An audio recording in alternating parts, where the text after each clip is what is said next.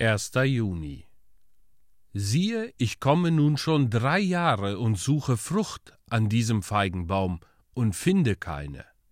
Hau ihn ab, was hindert er das Land?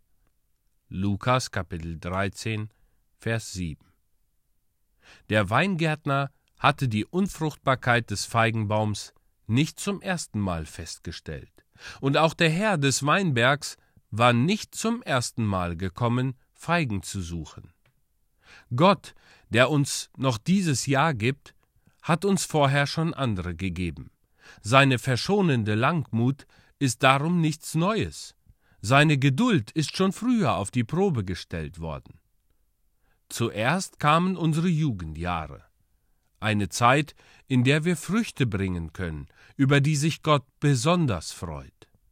Wie haben wir unsere Jugendjahre verlebt? Ist unsere Kraft in wildes Holz und in üppige Zweige geschossen?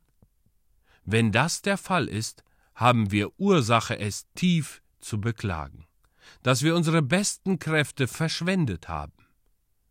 Unseren Jugendjahren folgen die Jahre des frühen Mannesalters, in denen wir anfangen, eine Familie zu gründen und einem Baum gleichen, der feste Wurzeln schlägt. Auch in dieser Zeit ist Frucht etwas sehr Köstliches. Haben wir solche getragen? Haben wir Gott die Erstlinge unserer Kraft geweiht?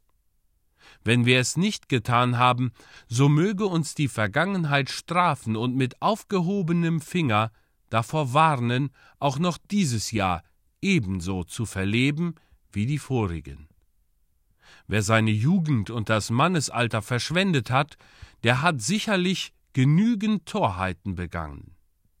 Es ist dann mehr als genug, dass er die vergangene Zeit seines Lebens dem Willen des Fleisches gelebt hat, und es wäre eine überaus große Leichtfertigkeit und Schlechtigkeit, wenn er auch noch dieses Jahr im Dienst der Sünde verbringen wollte. Viele von uns befinden sich in der vollen Kraft des Lebens.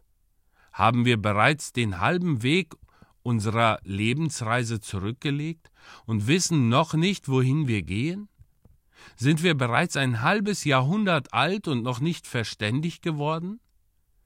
Das Fortleben in der Sünde erzeugt Unempfindlichkeit des Herzens. Und wenn die Seele lange Zeit im Schlaf der Gleichgültigkeit gelegen hat, ist es sehr schwer, sie aus diesem tödlichen Schlummer aufzuwecken.